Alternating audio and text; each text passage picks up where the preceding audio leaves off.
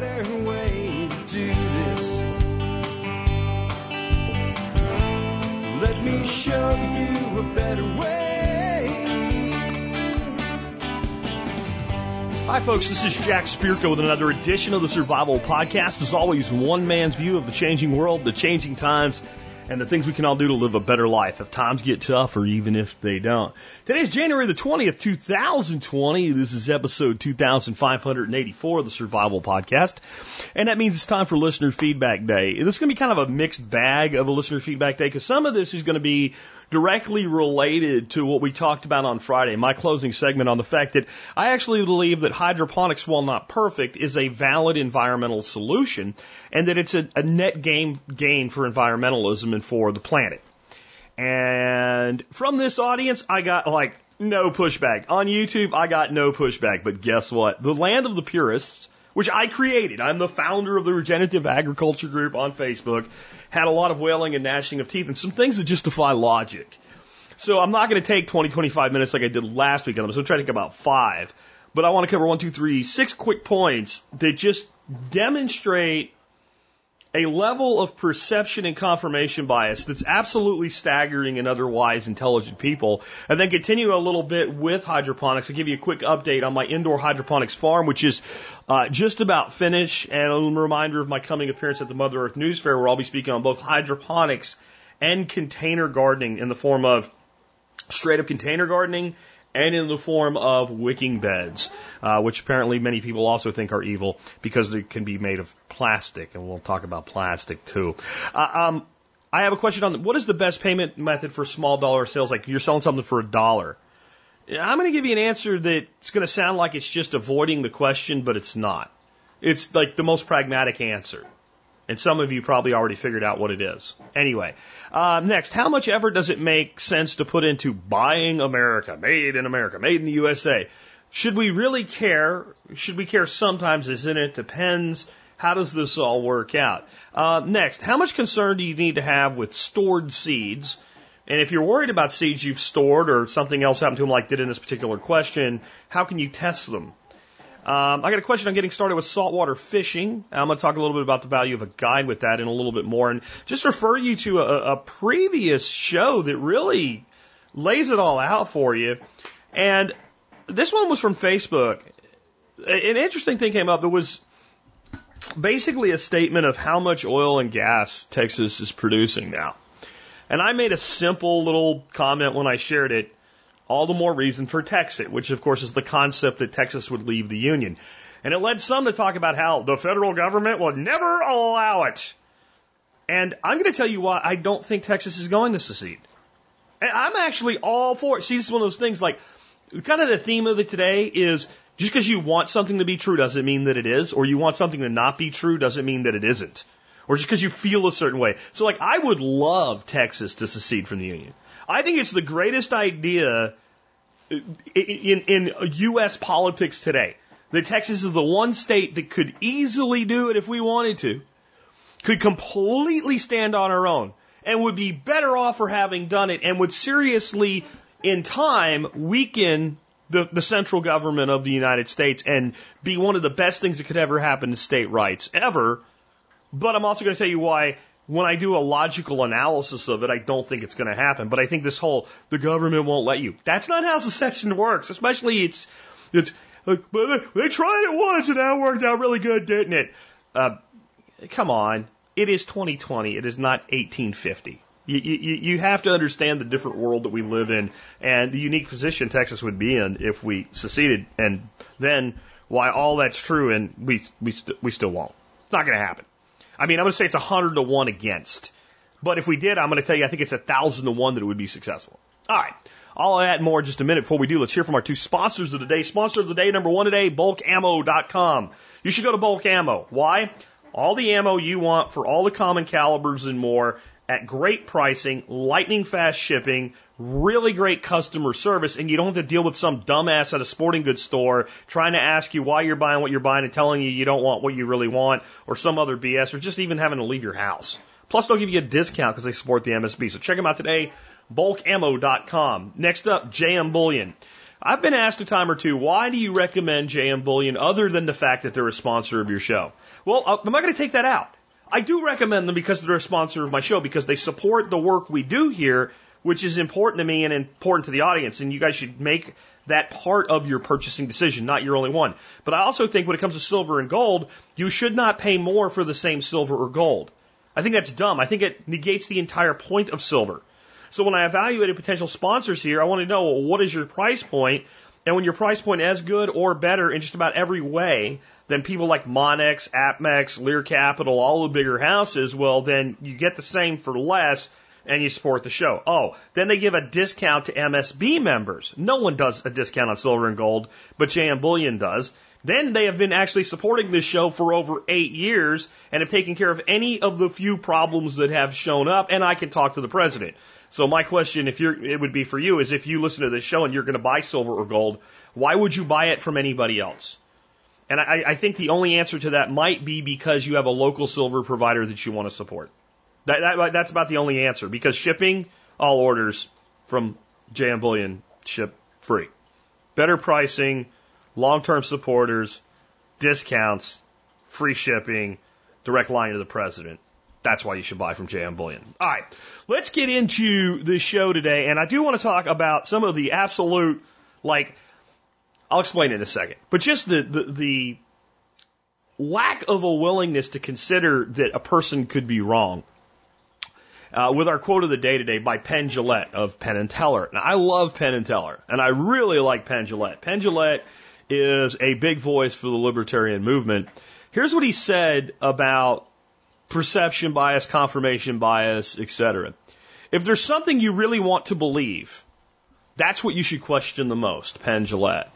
When I found permaculture, regenerative agriculture, eh, soil sciences, etc., and realized how amazing the soil was, I wanted to believe that nothing could ever grow food the way that soil could, and that any comparison to any other medium was ridiculous. And the, the one that I thought was the most ridiculous was hydroponics. But being willing to do exactly this, question what I want to believe the most, led me to say, well, I'm not even going to question it. I'm going to prove that I'm right. That there's no way you can go into a sterile environment like hydroponics and grow food that's anyway nutritionally equivalent to food grown in soil. And I tried to do it. And as I said last week, I failed miserably. Now, I want to, before I talk about feedback from the video, I want to talk about what I'm not saying. I'm not saying that there's, that if you grow food in the absolute best practices of soil, that it probably isn't more nutritionally dense than, you know, run of the mill, down the center, hydroponic grown food or aquaponic grown food. I'm not saying that. Because I think that's ridiculous. I think that, like, there are people, like, what I'm saying is you can't compare what anybody does to Masanobu Fukuoka. We've learned a lot of great things from him before he passed away. He did amazing work, but there's not a single person today farming by his methods. His own kids could not run his farm by his methods. So we, we gotta take gurus and the best of the best out and say like, in general production, like, is that true? And my, my belief is it's not. And, and I want to go over some things from my video last week and some pushback to my statement that hydroponics is a net good for the environment. The the one that like and I want to explain why I'm doing this too. Why why do I even bother debating this with people who I know are never going to agree with me? Because I want to understand I want to understand the resistance to the idea. And I want to best research claims made by people who are vehemently opposed to my ideas to see if I can prove or disprove them. Because then I know why I believe what I believe. Further, if I find out that I am not, not 100% right, because in this, there is some opinion in here, but if I am basically right, I better understand how to communicate those ideas to people who are open to both sides of the equation. It is the, the most vehement resistance that instructs you as a teacher how to best explain to the middle the reality of situations so they can make an informed decision. All right. So the silver bullet, because there was a lot, well, this and that. And look, here's a link to this. Here's a link to that. This just proves that. But it uses plastic. It uses plastic. Okay. First of all, anybody screaming about plastic and any specific technology who has any plastic in their home just has no leg to stand on.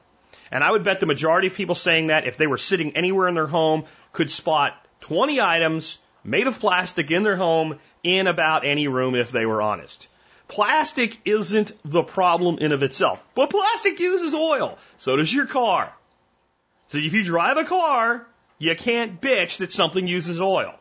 And I bet there's a lot of other things in your home that use oil. So you can't, you can't be like, oh, but it uses this thing, so therefore it's bad, unless you've purged it from your life and all things. Alright? So that in of itself is not an issue. But the problem with plastic is plastic waste. So you go and you look at a hydroponics greenhouse and it's got all these, these rails and they make the rails out of the same material that they make that white vinyl fencing out of in like an NFT system.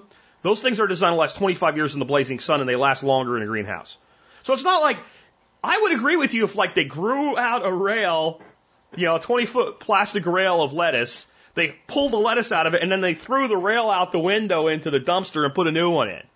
See, that would be plastic waste. We're not contributing plastic waste with hydroponics. But again, people that are screaming that plastic exists in hydroponics are ignoring the plastic of the keyboard that they're typing on when they bitch about it on, online. So using plastic and producing plastic waste are not the same thing. And I would say that hydroponics, pro- I can't say definitively, this is an opinion, but based on what I've seen so far, hydroponics probably produces less plastic waste than a lot of other methods of farming. Okay? Uh, the next was, but it uses NPK. So it, I mean, I hear people that it doesn't matter at all. Because you're just stupid if you don't accept that it has to be bad because it uses synthetic NPK. Well, first of all, there are hydroponic systems being run that do not use NPK. But most of them do. Stop. Stop for a second. That doesn't matter. You're attacking an entire technology. There are most farms use NPK. Most gardens use NPK. Most gardeners use NPK right? Most gardeners are not organic or all, all natural or whatever. Most gardeners use NPK. So we're not going to say that gardening is bad. We're not going to, we're not going to say that farming is bad, right? Most horticulturists use NPK just for ornamentals, right? So then we got to get rid of roses. Like you can't just say because a lot of people do this, the whole thing is bad. But even if all of it was synthetic NPK fertilizers. The worst, this is my assertion, the worst fertilizer is, the better hydroponics looks because it uses 90 to 95% less fertilizer per kilogram of yield than field grown produce does. So if you say like we should not even look at this technology because it uses NPK and it's just wrong, it would be like somebody bringing you a car and saying I have a new car. It gets 350 to 400 miles to the gallon. It lasts longer, requires less maintenance, requires less, you know, oil changes and everything. So all of its waste products are reduced by as much as 90 to 95%, depending on which waste product we're talking about. And you say, but it still uses gasoline, so it's evil. While you drive a car that gets 30 miles to the gallon. That's, that's that objection. It is ridiculous. I would put it this far. If for every 10,000 tons of NPK fertilizer used in the world, a random person was selected and thrown into a blast furnace and incinerated and murdered with fire, hydroponics looks even better because of a 90 to 95% reduction in the use of NPK for the things that it grows best.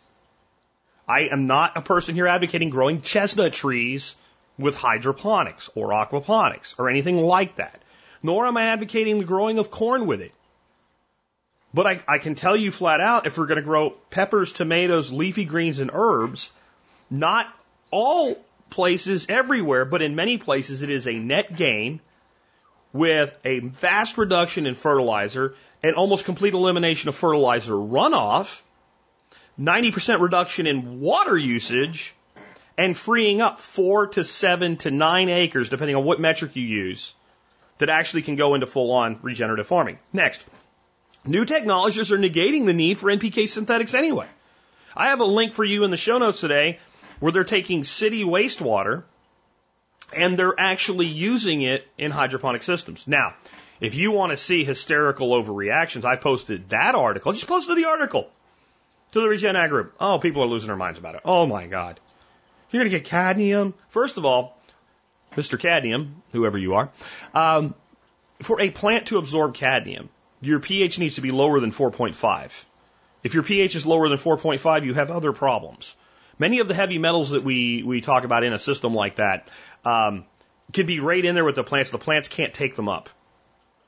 Plants don't want to consume cadmium. Geoff Lawton taught me this, by the way. I was like, ah, cadmium, because this was over like people using newsprint for mulch. I said, you know, some newsprints have cadmium. He goes, yeah, your plants can't eat it. Unless your, your pH, is your pH over 4.5? No, well then it doesn't matter. Well shit. Okay.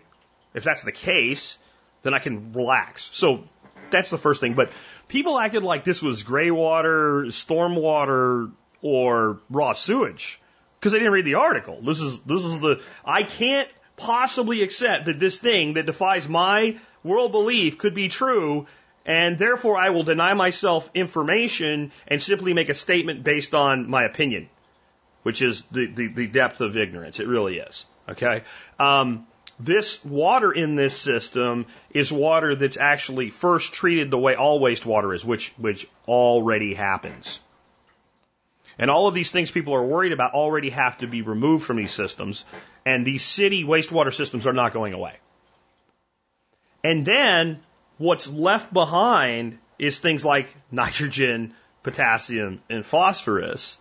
And then that water is used for hydroponics, which further cleans it before it is released into the environment, where right now it's just released into the environment. Now, if you can't see that that's a net gain, the, the, the, the sum total of that is you don't want to. All right. So that's, that's, that's another example. And again, you can use organic fertilizers in hydroponic systems. Lots of people do it. I'm reading a white paper right now. I'm not going to state the opinion that it's that it that what I'm about to say is 100% true. I haven't finished the white paper, and I don't know if other things might need to be included. But basically, comp- worm compost tea in hydroponics growing food.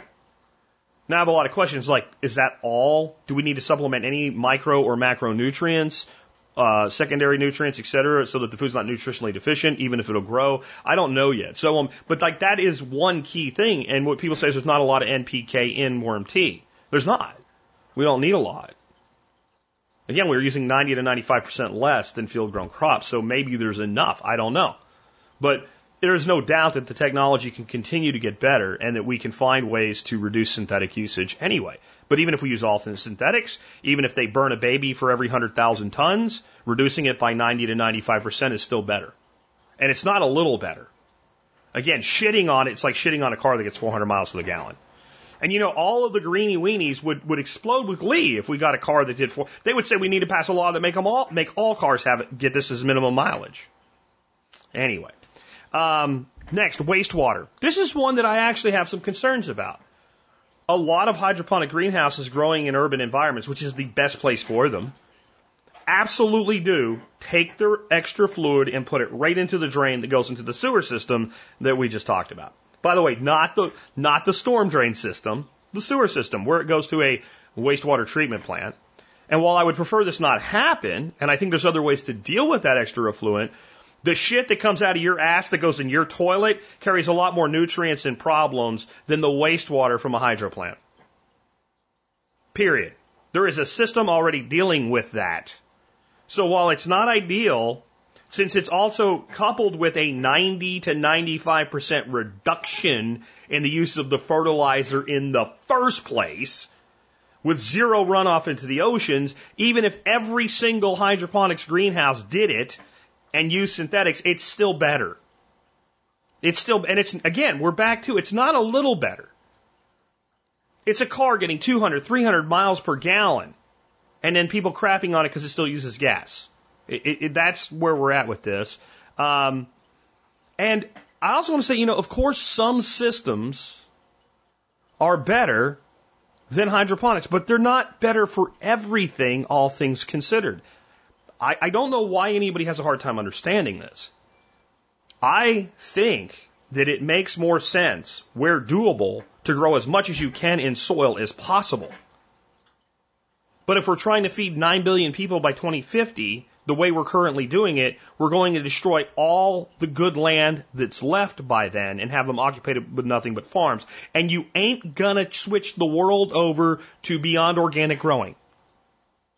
In our current world, it's not gonna happen. So every technology capable of making the problem less should be employed, and the other things should be done too. Go do as much regenerative agriculture as you can. Go do as much grazing as you can. But most of the people bitching about it aren't doing it. Okay? Um, last, this is a couple of, two more examples of facts not mattering. So one guy said, you know, no matter what you say, if you're using synthetic fertilizers, you're putting heavy metals into the system. And I just explained that some of those heavy metals wouldn't get to the plants. But I said, hey, what about this? Since that's your silver bullet in this particular line of objection, what if I paid to have the most popular solid solids fertilizer, NPK, synthetic, master blend fertilizer, all three components tested at my own expense to see if they contain heavy metals? What would you say if I did that? He came back and said it's irrelevant. Brings up the objection, but there's heavy metals in it. Well, let's test it to see. I'll pay for it. It's irrelevant. Probably because he expects the results to be very low to negligible to none anyway. And then, you know, the next step would be, so then let's, let's grow food with this and have the food tested to see if just because there's some, you know, trace amount of cadmium, for instance, in the fertilizer, which might be incredibly small, especially relative to the small amount we use in the system, does any of it actually get into the food? Because that matters. Because that matters. Well, that's irrelevant too. Well, See, that to me is a perfect example of facts do not matter. Facts don't matter. And then next, I recently posted a thing that just simply said, can you show me a single example of a test done that shows apples to apples comparison, side by side, that hydro hydroponically grown food is less nutritionally dense than soil grown food? And the answer was no. There was a lot of talking around it, a lot of denials, subjective, blah, blah, blah. But, you know, my intuition tells me that's not science. That's not science. There's not one, by the way. If there is one, please direct me to it. I'd like to examine it and learn from it and extrapolate from it and understand where that is. And, and, and again, I'm looking for apples to apples because I guarantee you, if you take the the most, you know, perfect you know, everything is right and seem to uh, intensively manage soil system and take it against, you know, uh, kind of a, a low end commercial systems growing tomatoes for Heinz. Of course, you're going to have more nutritional density there. But if you take median down the middle of the road, and I'm saying organic versus whatever hydro, go ahead. And I don't think you're going to find a significant difference because one more denial is the claim that you know you don't have the microbiome, the fungi, the bacterium, etc. It's nonsense. That is complete and utter nonsense. And I took these people saying that, I gave them links to scientifically proven articles that say, we tested this and this is the results. They are identical or similar counts of bacteria and fungi. It's basically the same microbiome. And then they say it doesn't matter. It's your objection. When countered, now your objection doesn't matter. To me, this just shows that there are people that if God appeared before them and said, You're wrong, they would say, I'm now convinced more than anything than ever before that I'm completely right about this situation. And again, I, I want to understand this resistance to better explain to the open minded the reality here. My final thing on this before I move on is when we look at growing plants in soil, we have really four things that are there. We have the physical dirt. Whether that be organic, whether it be rock based, it doesn't matter. We have the physical media of the dirt. We have nutrients that are in that dirt or connected to different parts of that dirt. We have water and we have microbiology. In a hydroponic system, we have everything except the physical dirt. And if we're growing in something like coco coir, or we're growing in something like um, leca, which is expanded clay, or anything like that, any kind of physical medium, anything other than just pure rafting, we kind of have someone that stands in for that too. But we have the we have the microbiome, we have the nutrient, and we have the water. Take a field, take away the microbiome, and plants will grow in a very unhealthy manner, but they, they will still probably grow if you dump enough nutrient on them. Take away all nutrient from that environment, and plants won't grow. Take away the water from there, and plants won't grow. You can have all the dirt you want. Without water, those plants won't grow. Healthily managed soil, as I've, I've, I've taught for years, is a lake.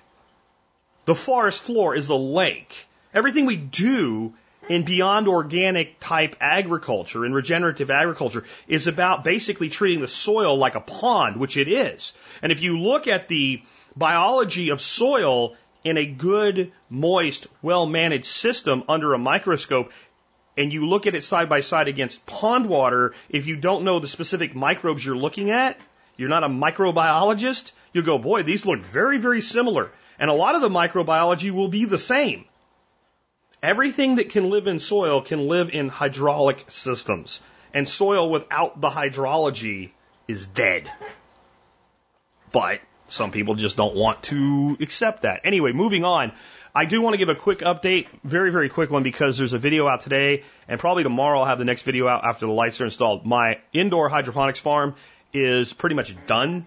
Um, there's some things being added to it, but it's ready to go. It's come out really, really slick. I took a lot of time on it. Um, I could have done it a lot faster, but I sat and I would make a decision. I would look and I'd say, if I do that, then when I have to change water out, what does that mean? When I run the wires, what does that mean? When I run the pipes, what does that mean? When I need to get access to the stand up pipe and it's in the back because that's the best place for the plumbing, what does that mean? That means I have to get behind it. Maybe it's going to be difficult, so it needs to be on the side. What does that mean? And I've put a lot of work into this, and uh, it, it, it's really coming out amazing. And I want to explain like why why would I do that? I have plenty of land here. I'm going to do most of my experiments with hydroponics outdoors in my greenhouse that's being reconfigured. I have massive garden beds. I have wicking beds. I can produce right now with what I have more food than I can eat, than my wife can eat, and then if I can get my neighbors to buy it from me, I could probably sell every piece of it and make some money. So why build an indoor hydroponics farm? To better understand the technology. Because some of you guys are going to be this will be the best thing in the world for you in your situation. You live in an apartment, you can't have a garden. Here's a four by two foot space that can grow a massive variety of food and probably more vegetables than you can. Now you're gonna have to still find your tomatoes and, and peppers and cucumbers. It's not designed to do that. Greens, herbs, etc. More food than you'll be able to eat in a four by two area. That's why. So I can be more informed about the technology that I speak of when I speak of it for good or for ill. When I, because I will point to problems with it, I promise you. It's just not what I'm doing right now because there's plenty of people pointing out problems that are factually inaccurate. But I want to better understand what I talk about. That's why I do all these experiments. I was accused of, you're obviously highly invested in this. What, a few hundred bucks? Anybody that knows me knows that putting a few hundred bucks into something is not being hugely invested into it. I've done that with tons of things, which is why I actually have an informed opinion. It's still an opinion, but it's an informed one and more informed than most. I will be able to speak better on the validity long term of indoor vertical farming because I've built a, a small scale one. That's how you actually learn. So that's that's why I've been doing this. Remember, I'm going to be at Mother Earth News. I will have the indoor uh, vertical farm with me. I'll be speaking on hydroponics on the Saturday, and I will be speaking on container gardenings on the Sunday. You can sign up and come on down and hang out and get to know a bunch of really great people if you come to that. Um, next up, I have a question on payment method for small dollar sales. Jerry says, what's the best way to receive small amounts of money, say in the one to five dollar range? I think PayPal charges a percent of 30 cents per transaction. Uh, for a dollar, that's a huge cut. I'm thinking of digital products that are so cheap people will pay without being concerned with the cost. Thanks, Jerry. Um, like your, your number one cost cutter, all things being equal, is to accept a cryptocurrency, for instance, like Bitcoin Cash. Incredibly low fees, um, very quick transactions, and there's some other cryptos that do that well.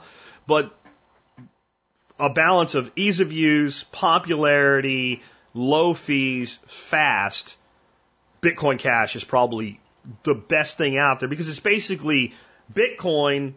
And unlike the Bitcoin blockchain that's so entrenched and so much fighting, we did a fork and then we just specifically said, hey, let's fix all this shit and make it work really, really good.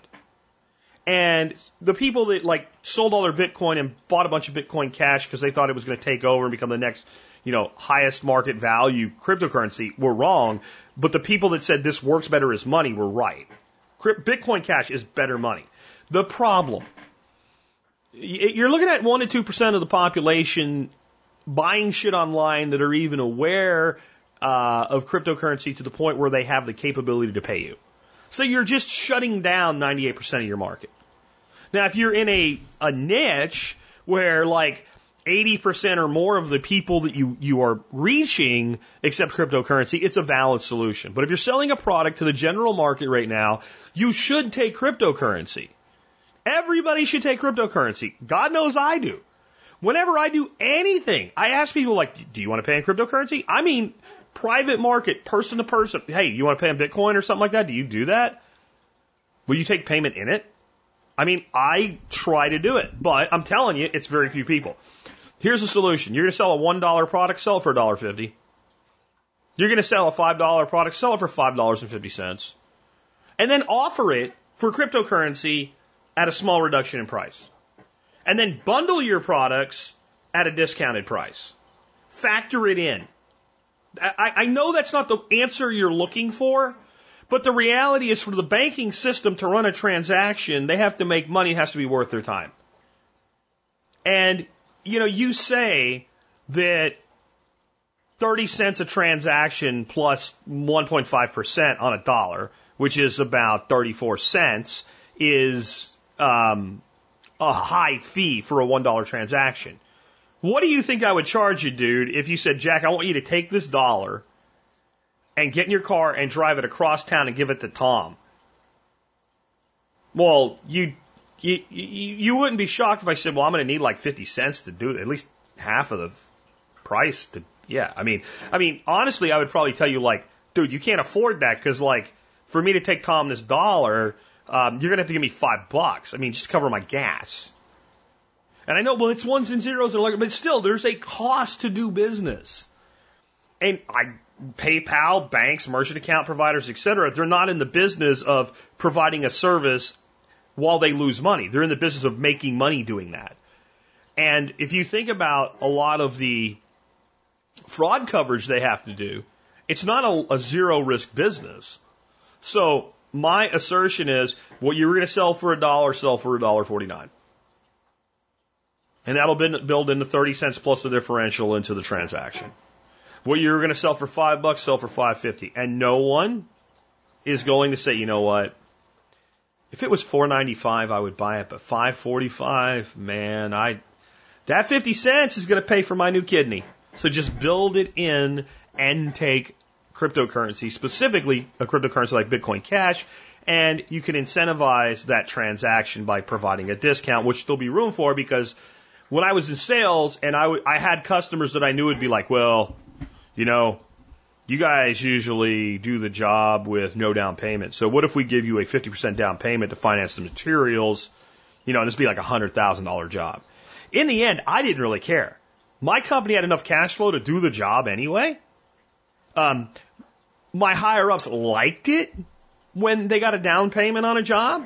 They weren't unhappy about it, but you know, unless it was a very specific large job that had a long duration and we needed to negotiate like phased payouts or something, it really didn't affect us.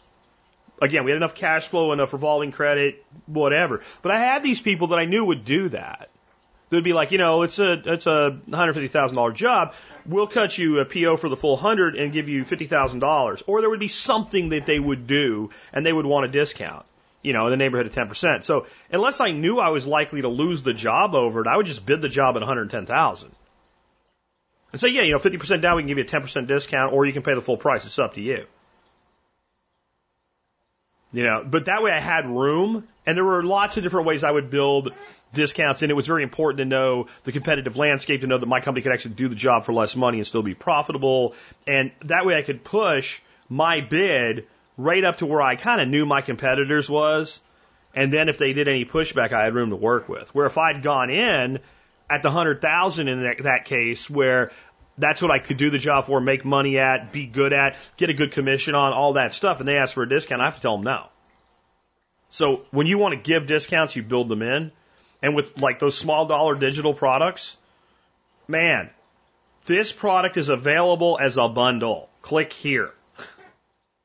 and then do that long sales copy and A, B, C, D, total value, twenty nine ninety nine, years today, eighteen ninety five.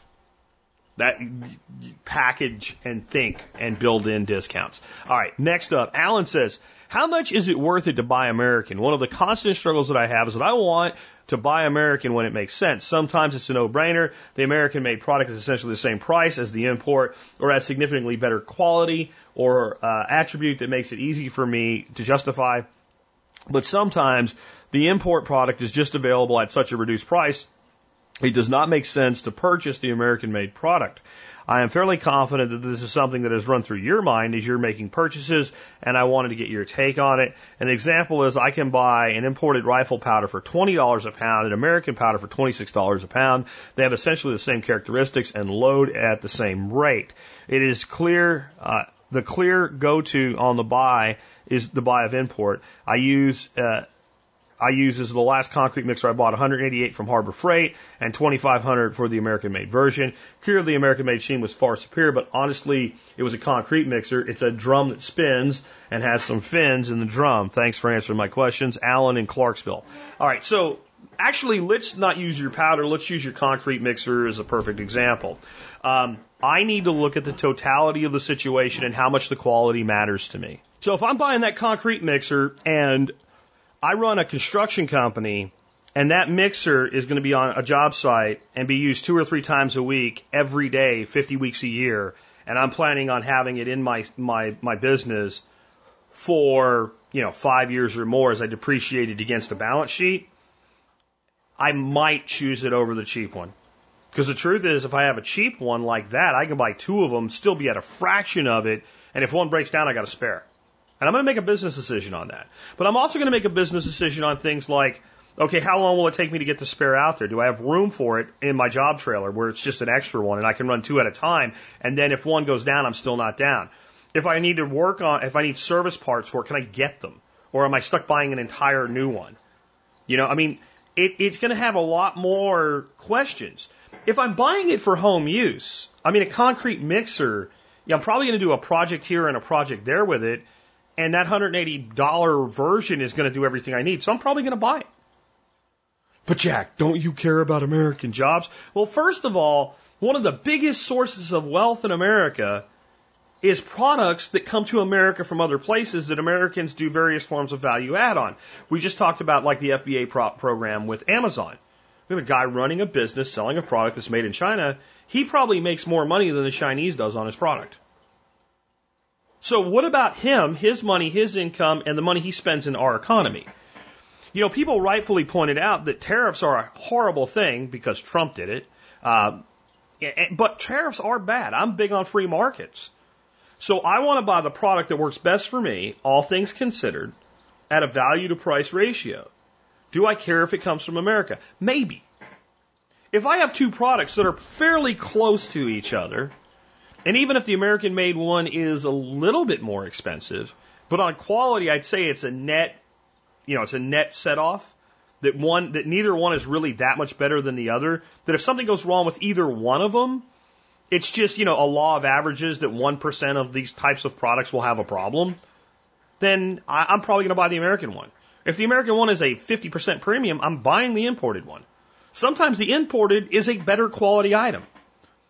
You know, it's, it's, is it not the case that people value things like German steel or Swedish tool steel? Right? It's very well made. So not everything that's imported is junk. So I don't see it as being that important. And as a free market person, it's hard to it's hard to buy off on the on the case that it does. You know, and that doesn't mean that I approve of all the practices done in mainland China. I obviously don't. But in the end, I am a non interventionist. And I think that in the end, long term, if we, st- the United States is a great destabilizing force. We involve ourselves in the affairs of other nations, and many of nations that have terrible practices, we've actually enabled them to maintain those practices, either by propping them up because they, they suit our own needs, or by being the enemy that can be pointed to to keep the people in fear and keep them obeying the people that are in charge. It'd be amazing what would happen if we just let people do, live the way they wanted to live and worried about our own shit. Which, by the way, the Chinese do a lot better of a job than that than we do. They really do. So I'm not that concerned about this because I don't believe that if some portion of product is imported from a manufacturing standpoint, it necessarily is bad for the economy of a nation. Our nation is incredibly diverse. We're the number one economy in the world. And we have a lot that we do manufacture here that makes sense. Because the other side of it is there's a lot of shit people want to talk about jobs, but nobody wants to do. That nobody wants to do. Why can't we? I remember, you know, my grandmother when I was a little kid, and I had some intuition even as a little kid about this. My grandfather bought a seltzer bottle, you know, the kind, the old school kind, like the Three Stooges spray each other in the face. You know, it was, it was like a cast metal, and it had a you know, top that screwed onto it. He used those little uh, CO2 cartridges screwed into it, and he bought that for mixing his highball drinks. And I remember when my grandmother looked at it when she took it out of the box, she said, "Made in China." Or maybe it was maybe it was Taiwan at the time. I don't know. It was you know somewhere overseas. I was a little kid here. I mean, my grandmother died when I was ten. This grandmother did anyway. To put it in perspective, it had to be somewhere prior to being ten years old. She said, "Can't we make this in America?" And I remember saying to her, "Grandma, do you do you want to make those things in like a factory or something?" She said, "No, but I you know I worked in a factory that made plastic cups and it paid the bills." But in the upshot was she didn't want to do it.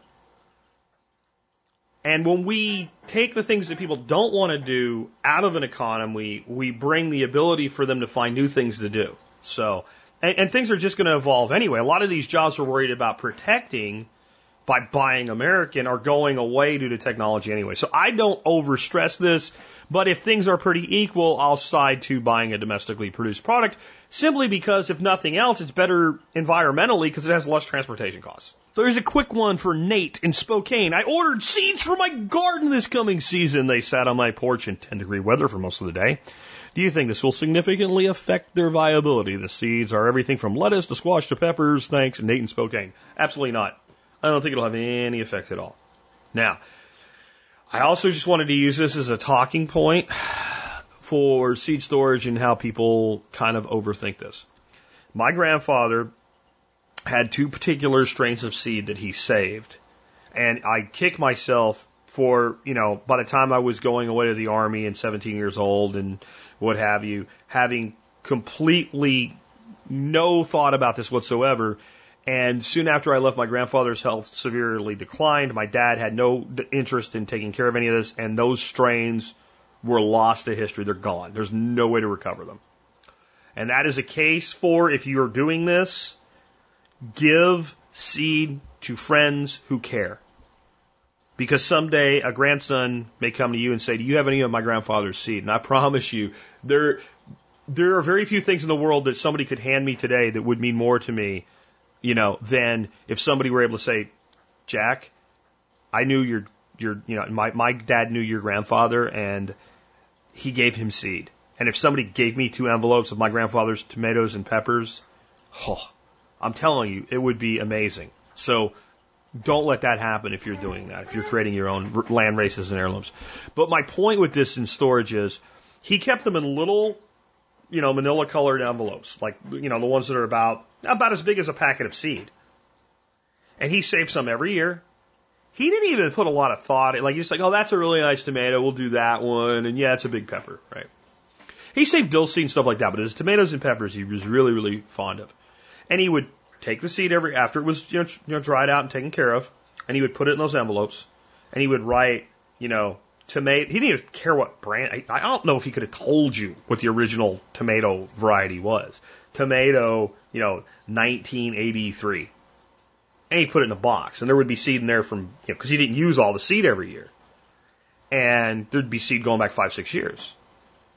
And every year he'd just reach in there and grab an envelope. He didn't even look at what was the, what the date on it was and took a pinch of seed, you know, because a pinch of seed would be 30, 40 plants.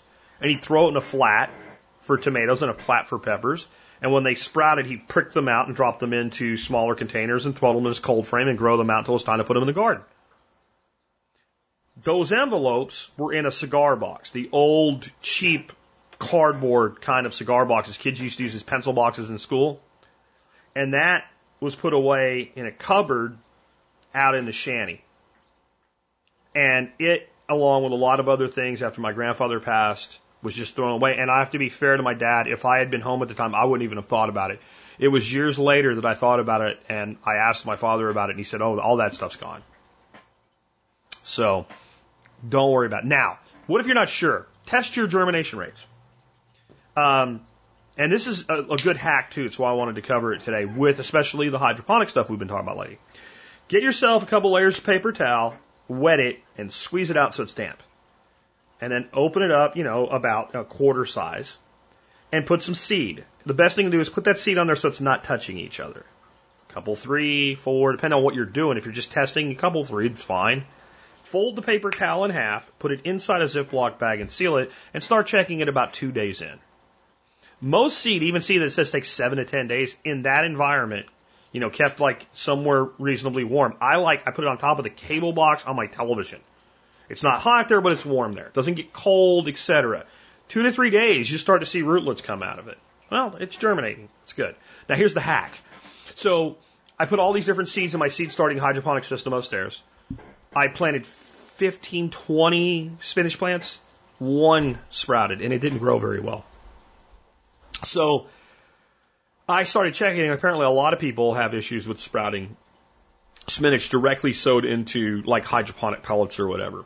And I remembered that whenever I tried to start spinach, if I did watering from the bottom and it was really wet soil, they that was just terrible germination. So I I took some spinach seed, put it in a paper towel, sealed in a bag, threw it on top of the cable box. Three days later, rootlets like crazy, and I gently put those seeds with their rootlets into uh, my uh, my starting uh, plugs for hydroponics, and I got 100% germination of them. So that's a good little hack. I'm trying it right now with cilantro. I put a new round of plants in the seed starting system.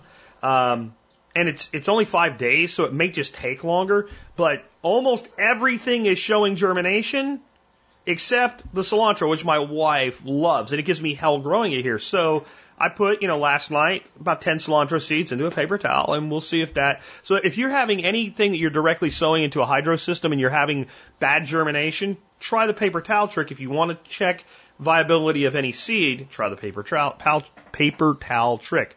Uh, next up, Bailey in Pennsylvania says, my question for you, Jack, do you have any advice for a first time saltwater angler? I'm taking a vacation to Myrtle Beach this spring, thanks to some jerk encouraging me to pay off all my debt last year. I'm going in early April, so I'll be back in time for planting season. Of course, what baits do you use fishing from a pier, from the surf? I'm not targeting any specific fish. I just want to catch some stuff. Any other tips or tricks or subject would be appreciated. Number one, you should really listen to my podcast about my trip to Sanibel last year. Uh, and um, a previous one I did on saltwater. I'll look them both up, put them in the show notes for you. But in a nutshell, my number one all around go to for catching the most fish surf fishing is a fluorocarbon leader with a circle or Kahle style hook somewhere in the two aught size range. Even relatively small fish can be hooked with that, though it's a good idea to have some smaller size hooks if you start having some bait stealing activity going on to uh, to kind of be able to just drop the hook size and see what's going on out there. Is it a bunch of little hardhead catfish or something like that? In that case, you probably need to stop fishing. If you're being overrun with little hardhead catfish, stop fishing for a while until that, that, that school moves through until the conditions change. Because you're just feeding them at that point. Because there's like a thousand of them out there and there ain't much else. But you have that leader, again, fluorocarbon leader, and then you have a swivel. I use a snap swivel instead of a barrel swivel because that way I can change my leaders out with just a snap swivel. You give up a little bit of your finesse and your kind of line shy fish activity, but I find the convenience worth more. Ahead of that swivel on the the rod side, so the swivel stops it from sliding down on the hook, some sort of a slip sinker. An egg sinker is very, very popular. I find the ones that look like little cat, they call them casting sinkers, the sandbag size to be really advantageous. And I have even been known to take those and take a very, very small snap swivel and put the snap swivel on my line. So I've got the, the, the line going through the eye of the tiny snap swivel because this, that snap swivel is not bearing any real weight of the fish. It's just sliding up and down the line. And by you, I want to use a big snap swivel that I put my leader on and a tiny one for this purpose. Then I can open that little snap swivel and put that bait casting sinker on it and close that snap swivel. This is why. You only get to fish so much in, this, in, this, in the coast unless you live down there. Every minute you spend jacking around retying shit, you know, is just time wasted in my opinion. And so I'm out and I've got, let's say, it's the surf's really, really gentle. And I've got like a quarter ounce casting sinker on and I'm using that for the technique I'm about to give and it's working great. All of a sudden tide picks up and I need to go to like a half ounce. Well, I just unsnap the swivel, put a different weight on, right back out. For bait, live shrimp.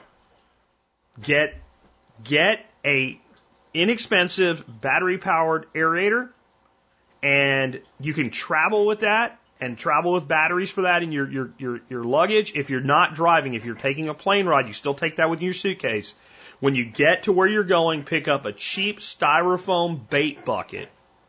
Keep your shrimp in the shade. I even have been known to dig a hole in the sand and put the bucket down into the sand to help protect it with shade.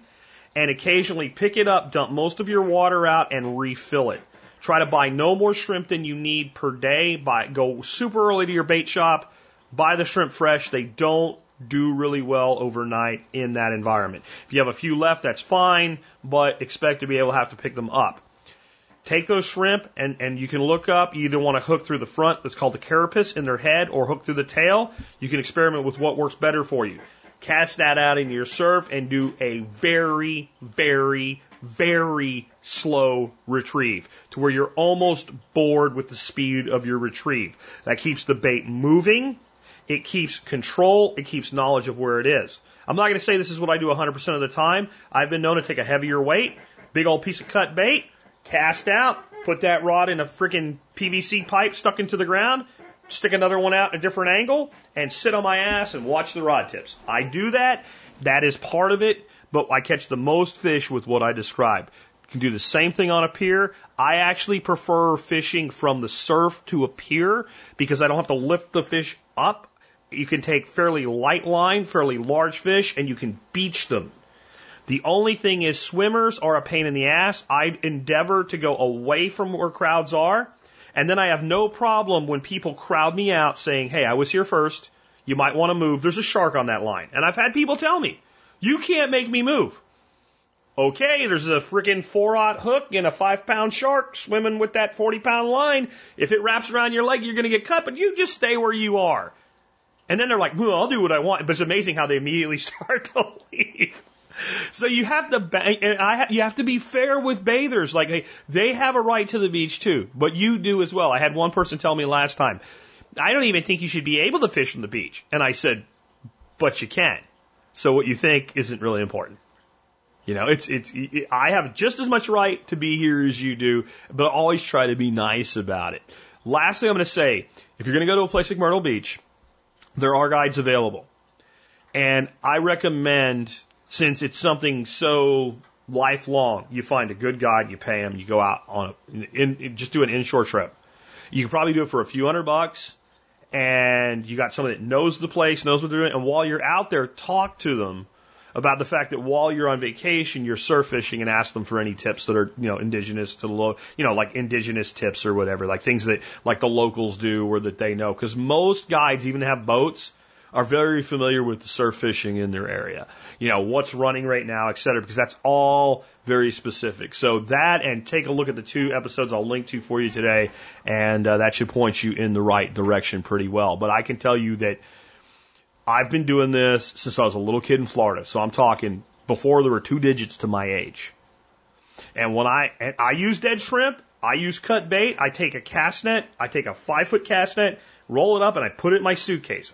And if I see thread fins or something like that, I throw my net and I catch bait and I put it in my bucket, and they are they are the best.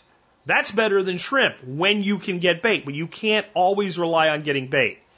The the thing that made the biggest difference for me when it came to using shrimp and diversity of the fish that I caught was live shrimp retrieved slowly. Not last year because the red tide that hit the year before really knocked down like the trout and some other species. The year before doing that, I caught over 15 species of fish from the beach. And I met a guy on the last trip and we were talking. I said, I caught everything last year. He goes, I remember you. We stay at, he stayed like, they go at the same time of year that we go, and he stays at the next hotel down. He goes, you did catch everything last year. He says, you're not doing bad this year, but like last year you literally caught everything, and I was showing him what I was doing. Now, the, the biggest thing that I, I would say the biggest fish I caught, the, the lifetime fish that I caught at surf fishing this time around was a snook that was a monster. I have a picture of it online. I'll see if I can find it today. Probably won't. But I mean, this is like a bucket list snook. And, you know, the best bait for snook is going to be some sort of a live bait. Generally, big live baits for big snook. Well, um, I think I'd caught like a jack or something like that, a small one that I gut hooked. And um, I don't remember what it was. It was, a, it was some fish I caught that just wasn't going to live and I was catching. I caught a lot of sharks on the last trip: black tips, uh, sandbar sharks, spinners, etc., and um, bonnet heads. So the sharks were doing really well. So I took a huge hunk and a big old, you know, hook, and I put it in a uh, in a uh, rod holder like I was talking about, and I have those bait feeder reels, so I set it really light and click the bait feeder section on. So that means the fish can take the line, and all you got to do is click the reel, and you don't have your line flying out, but your, the fish can take it under tension. And I look up and the rod just just running, running, running. I set the hook and I was like, man, this was to be a really decent. I figured it would be, you know, like something in the neighborhood of the 20-ish pound range of a shark. And I thought it was all the way until it surfaced. And when I saw it was a snook, man, you start the heart beating, like, oh my God, this is an amazing snook. It was such a big deal. Bo- uh, Bones was with me, Doc Bones, and neither of us had our, our cameras with us. He ran to his hotel so that we could get a picture of it and get it back in the water before it had any kind of problems. Um, and I caught that on cut bait, which people would say that is not a primary way to target snook. So cut bait, nothing wrong with it. Sometimes really amazing things happen. Live shrimp, slow retrieve though, that's that's your go-to. And where you're going, uh, they call them whiting, but they're actually considered Gulf kingfish. Um, you probably get into tons of them uh, to the point where they might actually be a little bit of an annoyance for you. People will tell you they're not worth eating. Those people lie. They just need to, they're a delicate fish. They need to be handled right. Best eaten fresh. Don't overcook it. And the number one way to make them, ceviche. Make ceviche right on the beach and everybody can go screw telling you those fish aren't worth eating. They're amazing. Real quick on this last one. Um, I made this comment on Facebook about Texas, which is the, the Texas exit. Uh, there's a book by that. I had the guest Dan something, Daniel something on about it uh, over a year ago. Um, Texas leaving the Union, secession. And a few people, one in particular that always seems to object to just about anything, um, said, you know, this will never happen because the federal government won't let it. And I kind of want to point out to you guys why I think Texas could leave the union and the, the federal government could do almost nothing about it if the will was there to leave. Well, let's start off with why I don't think it'll happen. The people of Texas don't want to. The people of, I know that the, the TV tells you and social media tells you and the internet tells you that the people of Texas want to leave the union, uh, that there's a big movement for the Republic of Texas and blah, blah, blah, blah, blah, blah, blah. Okay, there isn't. There isn't. I would say that the idea is fairly popular, but the realist of realism of the idea is not. In other words, there you would find maybe 30, 40% or more of Texans if you said, "Do you think Texas should be its own country?" Yeah. But if you gave them the fundamental this is the reality. We're going to do this now. We're serious. It's not this is not a non-binding resolution anymore. Most of them I think would not. Um, they, they wouldn't actually want to do it and deal with the consequences or the perceived consequences of it. The, the first step in doing this is getting a ballot initiative done, and some stabs have been made at it. But let me tell you something. If you want to get a ballot initiative in Texas, and you got anything close to 50% of true popular support for it, it isn't that hard to do. The fact that it hasn't happened yet to me is proof that not enough people in Texas want this to happen. By the way, I want this to happen. Remember our quote of the day? If there's something you really want to believe, that's what you should question the most by Penn Jillette. So I really want to believe that there's such an independent spirit in this state that we have the will to Texit. But when I logically evaluate the situation, I can't say that I believe that to be true. So I think the number one reason we won't is because the people of Texas do not want it in sufficient numbers. But let's say that something happened that changed that. And there was a solid, let's say 65% majority. So that's in any kind of election in the world of 2020, that's an overwhelming majority, 65%. That 65% of Texas were willing to vote for Texas independence.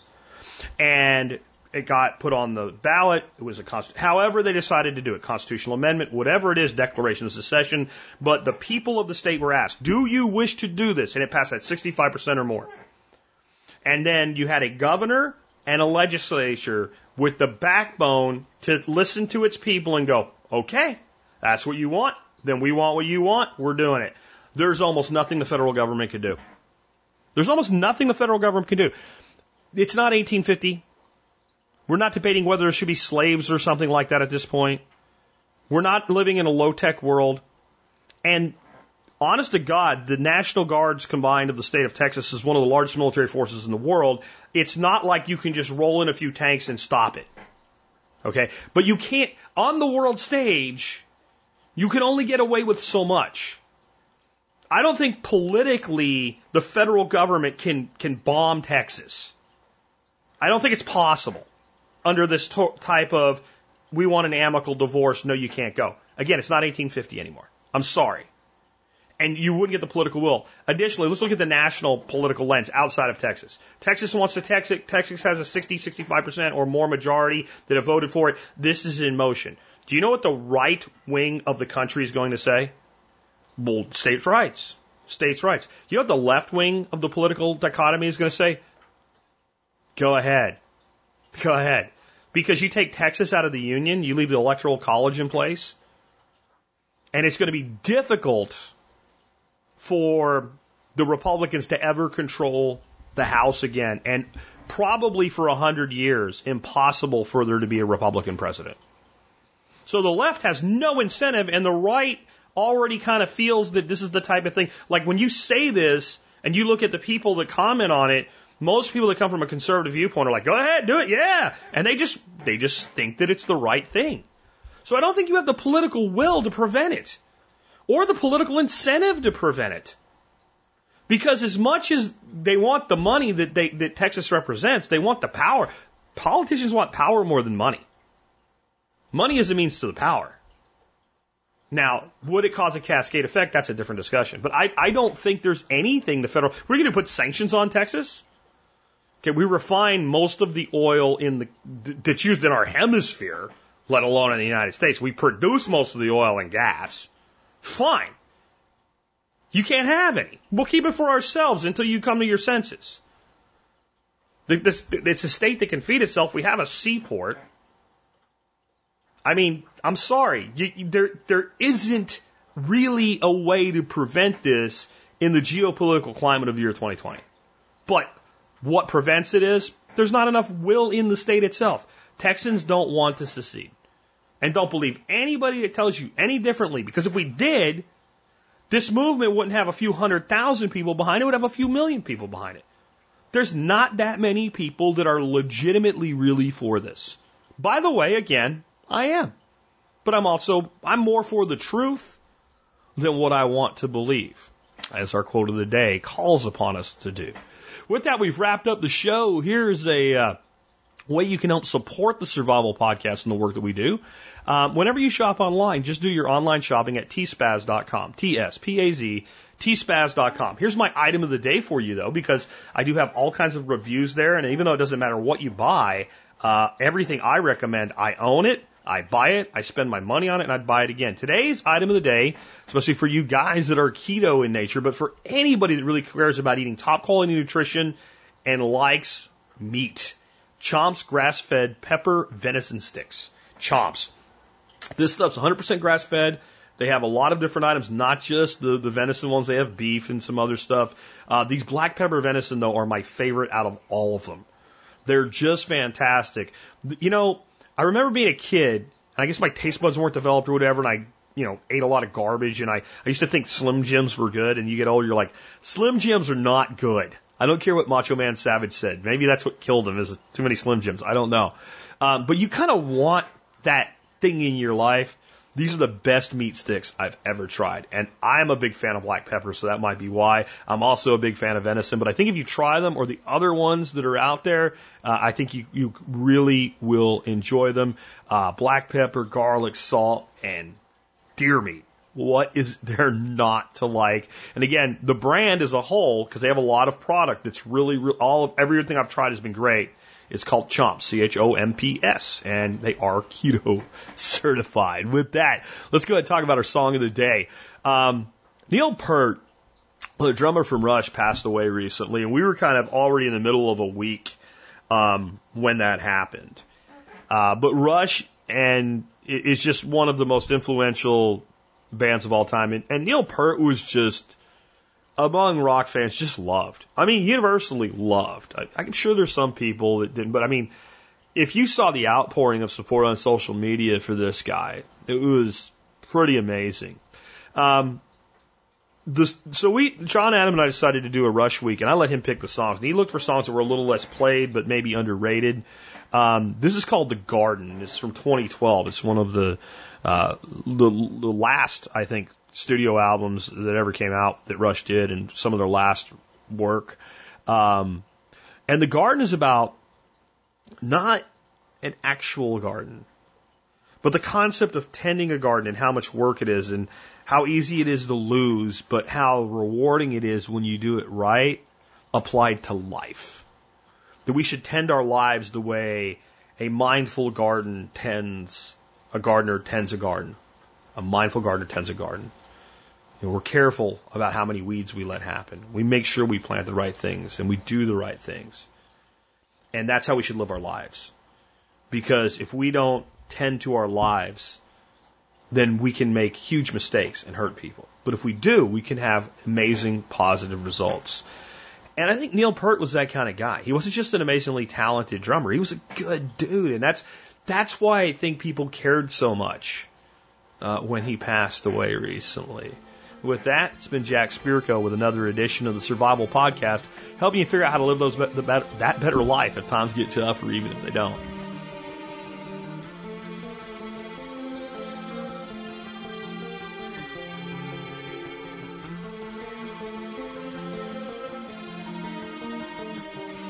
In this one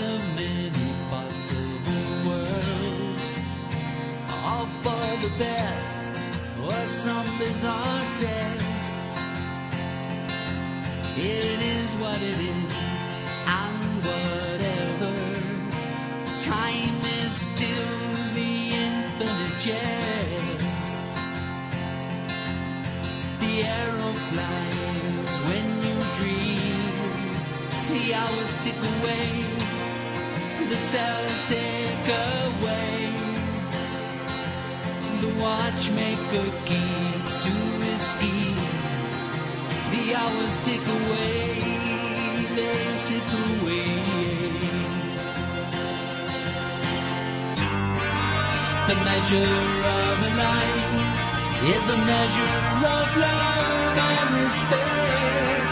So hard to earn, so easily burned. The measure of a life is a measure of love and respect. So hard to earn, so easily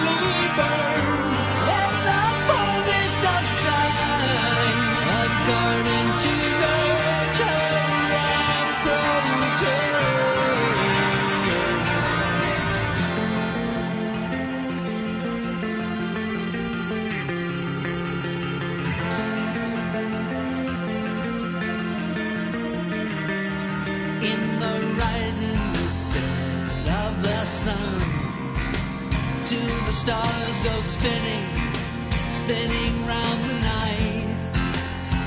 Oh, it is what it is, and forever. Each moment a memory in flight. The air of light while you breathe. The hours tick away. The cells